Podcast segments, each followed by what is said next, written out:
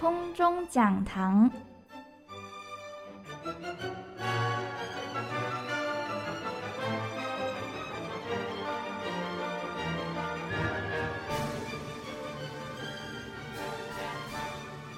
Ladies and gentlemen, good afternoon. A very warm greeting to each and every one of you. Welcome to the Academic Cultural Forum for celebrating the 30th anniversary of the establishment of Taiwan Israel Cooperative Relations. My name is Judy, and I'll be your host for today's event. On behalf of the organizing committee, we extend our appreciation for your presence today. To formally start this forum, I would like to first invite our distinguished guest to deliver the opening remarks. Please welcome Vice Minister of the Ministry of Foreign Affairs, Republic of China, Mr. Alexander Dale Yu. Um, Honorable Omer Caspi, Israel's representative here in Taiwan, and my colleague uh, Abby Yi, uh, our representative in Israel, Dr. Lucia Chen, Vice President, International Affairs of Tamkang University, and our very distinguished uh, list of panelists that are participating in today's forum, which is hosted by Tamkang University's own Dean of College of International Affairs, Professor Bao Zhenghao. Uh, dear colleagues, uh, students, guests, ladies and gentlemen, very good afternoon. First of all, my my um, apologies for being late a few minutes. I was a little naive that I could travel from Taipei to Tamkang in, in, an, in an hour. So I misjudged by a few minutes. Uh, but very happy to be here uh, to uh, participate, or actually to be the opening act of the um, of this very uh, interesting forum to celebrate the 30th anniversary between Taiwan and Israel's um, setting up mutual setting up offices and also uh, this co- cooperative relations that we have since then had for for these last 30 years.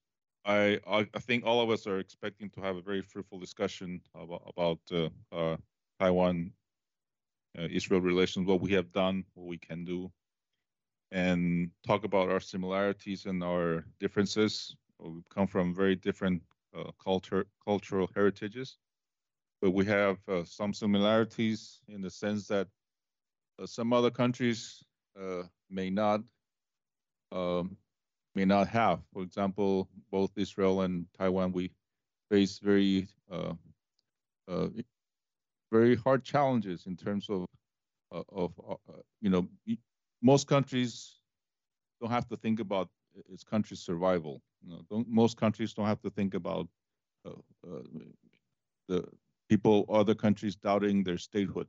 But but I think uh, this is our challenge as we face, and I think probably it will be interesting to discuss uh, how we deal with these challenges together.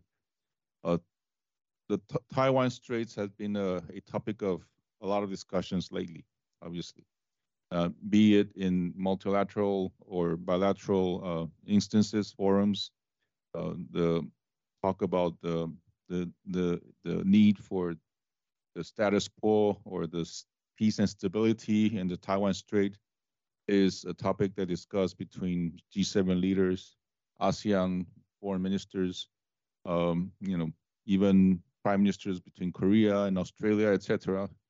Uh, Taiwan is being discussed a lot. And I've also had um, uh, have had many people ask me, journalists or other people ask me, well, about uh, this late lately about these hostilities that are incurring into our ADIZ, the Air Defense uh, Identification Zone, you know, whether that is something that we are um, surprised or you know, alarmed. And I tell my friends that who ask me these questions that actually uh, we've been facing these type, type of aggressions for a long time, at least since I was born. Uh, you only now see the, the, the, the, planes and the ships getting nearer to our coast, you know, in these type of threats or taunting us. But um, uh, diplomatically, we've been facing this type of aggression for since forever, you know, for well decades. Uh, at least um, since I joined the Foreign Service, we've been once we were posted overseas, we were at the forefront of the diplomatic trenches of aggression between you know us and the other side. So this is an ongoing challenge, and again, uh, bringing back to today's topic, which is Taiwan, Israel. I think it's a topic of be interesting discussion. But also allow me to mention that as we mark this important milestone in our friendship, we uh, it's worth noting that the significant concrete progress that our nations continue to make in bolstering this cooperation. To date, we have signed between Taiwan and Israel 32 bilateral agreements covering such issues as research, technology, visa-free entry, education, volunteering, social welfare, working holidays.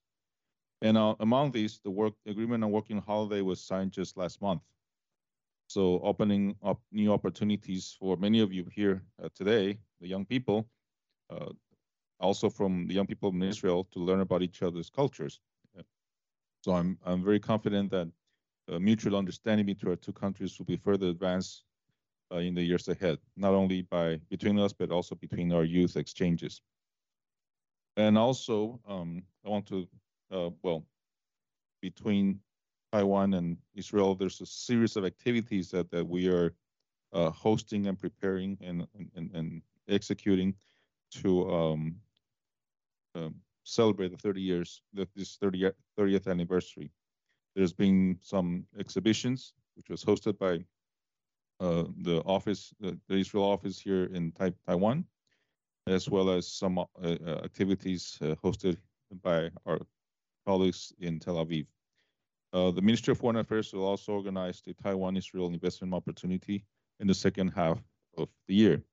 So uh, again, and also want to thank Tamkang University for hosting this very uh, important and meaningful uh, forum today, and the presence of many of, of distinguished academicians being here or on, online. and um, let's hope that uh, Taiwan and Israel, which are both vibrant democracies, share common values. We will both uh, maintain our democratic way of life and continue to work together in the years ahead. Thank you very much. Thank you for your kind remarks, Vice Minister. And now please join me in giving a warm welcome to the representative from the Israel Economic and Cultural Office in Taipei, Mr. Omer Caspi. Thank you very much.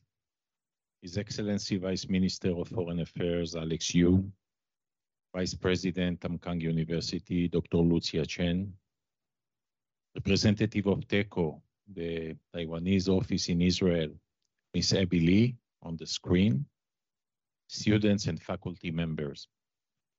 It is a special pleasure for me to be here today at the prestigious Tamkang University celebrating the 30th anniversary the opening of both representative offices in Taiwan and in Israel.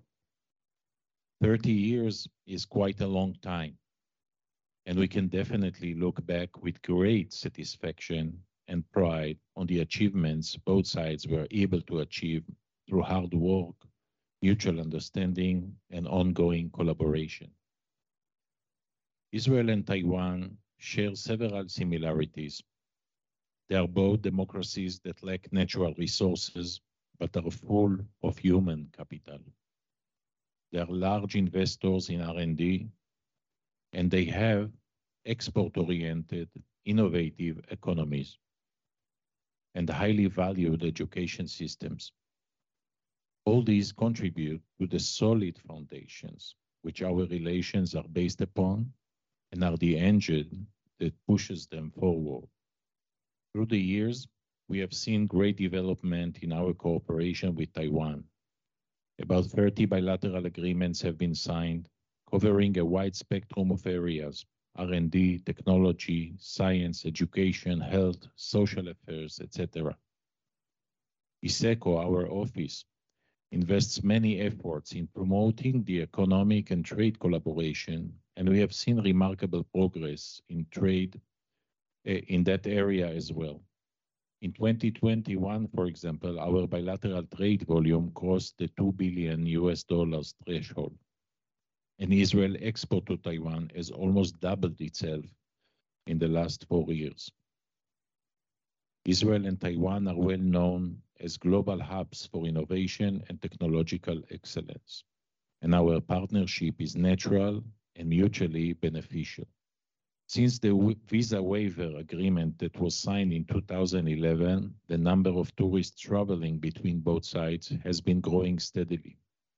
In the post-pandemic era, we expect movement of tourists to continue to grow and reach new heights. Our recently signed working holiday agreement will hopefully attract young people like yourself to visit and explore each place.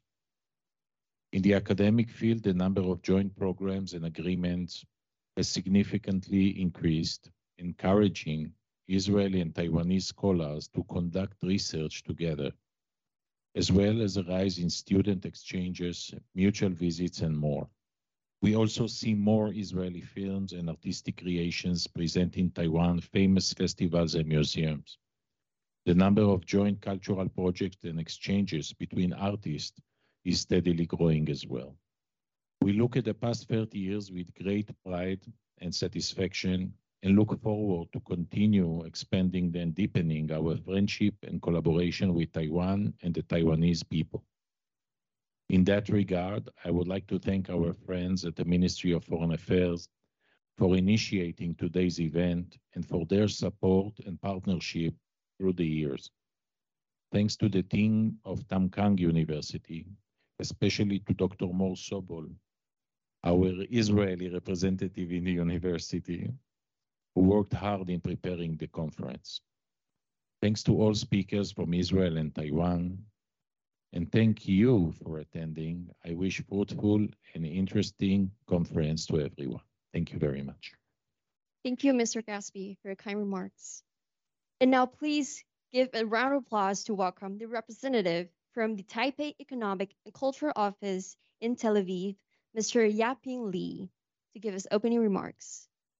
Vice Minister Yu and Director General Anthony Ho of the Ministry of Foreign Affairs, Representative Omer Caspi of Israel Economic and Cultural Office in Taipei, Dr. Lucia Chen, Vice President for International Affairs, Tamkang University, distinguished speakers, faculties, ladies and gentlemen, Good afternoon. Shalom.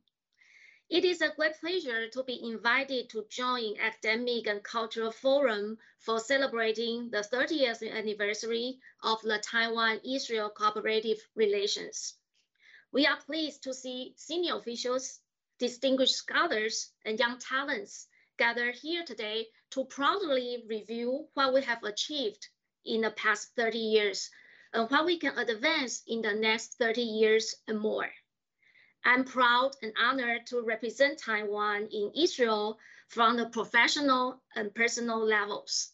I would like to express my appreciation for many of you for enhancing the Taiwan-Israel exchanges and cooperation from different professions and in a wide spectrum of fields.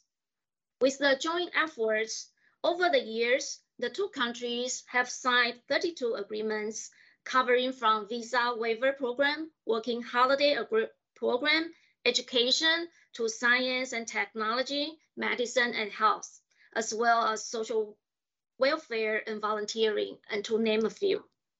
In addition, in recent years, Taiwan and Israel have enjoyed a continued growth in bilateral trade, and the exchanges of visit revived steadily in the post-pandemic era peoples of the two countries have shown tremendous interest in learning each other more, and we believe this contributes to a strong foundation for closer partnership in the future. Taiwan and Israel have enjoyed friendly relations. We not only share the value of democracy, freedom, and defending of human rights, we are determined to pursue the cutting edge technology. Our partnership based on the shared value, the complementary industrial ecosystem will create synergy beyond imagination. We look forward to more collaborations with mutual complements. I'm firmly convinced that we are able to create another 30-year cultural friendship and our partnership will be everlasting. In closing, I would like to once again thank Tamkang University for having me today and wish the forum a great success. Thank you. Thank you, Ms. Lee, for your kind remarks. Finally, it is my honor to welcome Vice President for International Affairs at Tamkang University, Dr. Lucia Xiaochuchen. His Excellency Vice Minister Yu, His Excellency Representative Caspi, His Ex Her Excellency Representative Lee, and His Excellency Director General He, all our distinguished guests, colleagues, and students, good afternoon. On behalf of Tamkang University, let me extend a warm welcome to each and every one of you to the Academic and Cultural Forum. Although Taiwan and Israel do not have formal diplomatic relations, we have a long history of close friendship. The two sides have actively cooperated in promoting programs and projects in many fields, including economics, trade, science, technology, medical care. Also, over the many decades of friendship between Taiwan and Israel, Taiwan has modeled itself on Israel in such fields as food technology, renewable energy, and space technology. Taiwan and Israel are democratic and free countries, and we cooperate according to the same democratic values and ideas. The main purpose of this forum, therefore, is to celebrate the 30th anniversary of the establishment of Taiwan-Israel cooperative relations, as well as to open a new chapter in our strong friendship. For myself, I have the great opportunity to be invited by the University of Tel Aviv to attend an international conference in 1999. I was not the first scholar from Taiwan who attended a major conference in Israel, but I'm sure I was one of the pioneers at that moment. I was a one, it was a wonderful experience for me, and uh, until now, the memories of my visit to Israel remain fresh in my mind. In 2013, seven professors from Tamkang University's College of International Affairs attending an international conference in the Begin Sadat Center for Strategy Study of Bar Ilan University. And today, Tamkang University has the great fortune to have Dr. Mor Sobol from Israel teach at the university in the capacity of a full-time professor. Without a doubt, today's event is very significant for Tamkang University an outstanding institution of higher education, Tamkang University has an international reputation for his many programs and courses, offering the arts and the humanities, the social science, the natural science, business, economics, engineering, information technology, semiconductor research, artificial intelligence, and many more fields. To be sure, Tamkang University will have more academic exchanges with Israel in the near future. A large number of people from both countries, Taiwan and Israel, have been involved in planning today's forum. I would like to take this opportunity to thank all, all of those who have contributed to the forum and to all our participants. Best wishes to each and every one of you. Thank you. Thank you, Dr. Chen. So now we will have a group photo time. Uh, may I please have the distinguished guests on the first row please stand on the stage here, please? Thank you. And now is our little tea break time. So snacks and drinks are provided at the entrance. Please feel free to help yourself. And the forum discussion will start at 4 p.m. We'll be back in 20 minutes-ish. Thank you.